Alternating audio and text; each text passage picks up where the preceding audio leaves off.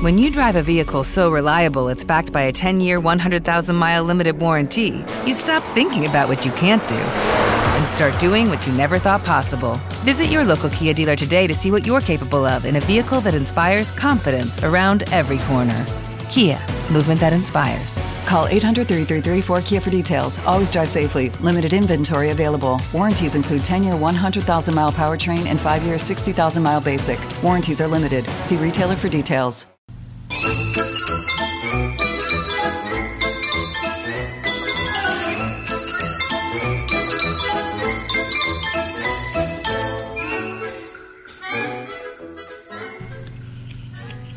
Nuestro invitado es profesor universitario y nos va a hablar de uno de los mejores directores vivos junto a Clint Eastwood o por ejemplo Mel Gibson. Y es que es el autor de Christopher Nolan, editado por Cátedra. Buenas tardes.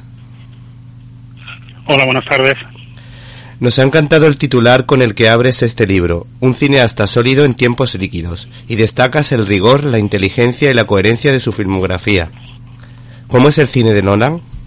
Pues para mí, em, personalmente, un cine apasionante, un, cine que, cuenta cosas, un cine lleno de ideas, eh, que parte de, guiones muy sólidos y, se cimienta lo que tiene que ser el cine, eh, en imágenes muy poderosas. Para aplicar tu trabajo en la facultad y cómo los cineastas reflexionan, utiliza un ejemplo con el cine de Blasetti eh, hablando de dos películas, La Corona di Ferro y Fabiola. Sí, eh, mm, yo imparto eh, la materia cine y sociedad en Italia en, la Facultad de Filosofía y Letras. Entonces, lo que hacemos, o lo que hago, es un recorrido sobre la, la, historia del cine italiano a partir de la relación, de la estrechísima relación que hay entre el cine y la sociedad de su tiempo. ¿no? Mm, en el libro de, Nolan me, sirvo de una, de una serie de reflexiones que también aplico en clase, ¿no? La, idea de que el, cine no, no atrapa el tiempo en abstracto, sino el tiempo concreto, el tiempo concreto de su presente.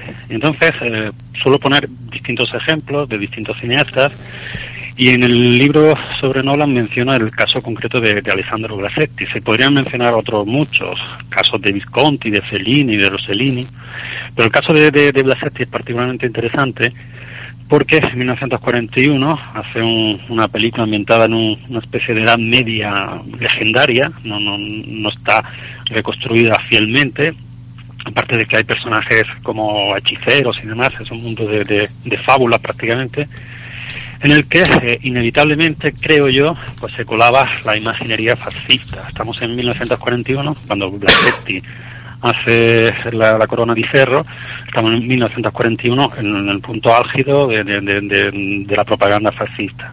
Entonces, la Corona di Ferro no es una película política y no es necesariamente eh, una defensa del fascismo. Pero ese polen de ideas que está en el aire, esa, esa, esa corriente de, pensamiento que está en, el aire, se traslada o impregna las imágenes de, la corona di ferro.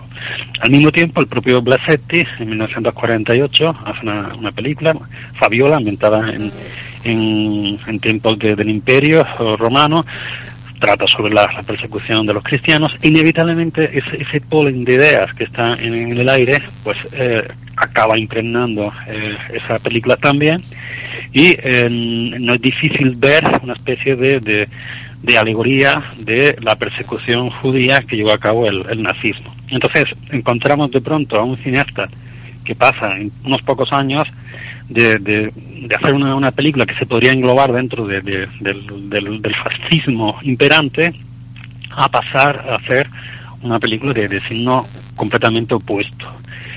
¿Cuánto hay de intencionado? ¿Cuánto hay de, casual? Pues mm, esto es lo que nos, nos ocupamos de, estudiar en, en, clase. En el caso de Christopher Nolan encuentro lo mismo, ¿no? Él busca una serie de temas para enriquecer eh, sus historias pero inevitablemente otros temas lo buscan a él. Entonces, la crisis actual, la crisis de valores actual, la, la, la, crisis del individuo, que, que eh, Sigmund Bauman ha, estudiado muy bien, ha reflexionado sobre ello muy bien en sus libros, secuela, impregna eh, el propio cine de Nolan. no importa que esté hablando de, de, aventuras de un señor que se viste de murciélago para hacer justicia. Eh, está hablando de hoy, está hablando de nosotros, de nuestra sociedad. Por eso a, mí no me ha llamado la atención una frase de Nolan que yo creo que va en relación con lo que acabas de comentar. Dice, no quiero morir sin cicatrices. Ah, sí, bueno, es, de, una película de... No, perdón, es de una película de, de, David Fincher, del Club de la Lucha. Eh, en el cine actual, eh, digamos, el cine de la modernidad o de la posmodernidad, hay una, una relación problemática con, con el propio cuerpo, ¿no? Eh, que es un poco lo que vemos en películas como Memento, ¿no? Que el, el, si el espectador lo recuerda, el protagonista es un personaje que tiene problemas de, de, memoria, no, es capaz de generar una memoria reciente, entonces se, se eh, hace apuntes, apuntes continuos, toma notas, muchas veces en el propio cuerpo a través de tatuajes, ¿no? Entonces es una, una corriente, otra corriente de, pensamiento, otro, tema candente se podría decir, que, que, está ahí, que lo están estudiando otros autores y que eh, pasa también, como decía antes, al cine de Nolan de manera casi casi inevitable. La cita, si no me equivoco, es de, El Club de la, de la Lucha. Es de uno de los diálogos que, que, o un diálogo del protagonista del Club de la Lucha, de, David Finch, pero que yo relaciono con, digamos, con el protagonista de Memento. Tampoco él quiere morir sin cicatrices. Bueno, es más, es inevitable mm, tener cicatrices eh, Nolan tiene una trilogía thriller que la forman Following, Insomnio y Memento y yo creo que este periodo me llama muchísimo la atención sobre todo la película de Memento porque como tú decías es un estudio sobre la afección de la memoria a corto plazo y consigue contar una historia desde muchos puntos de vista y el montaje es prodigioso. No sé tú qué opinas. Sí, Sí, sí, realmente Memento es la, película que nos lo descubre a todos, ¿no? Es un segundo largometraje el primero, Following, apenas tuvo distribución, entonces no, no pudimos descubrir, descubrirlo en su momento, lo hemos descubierto después. ¿Te está gustando este episodio? Hazte fan desde el botón Apoyar del podcast de Nivos.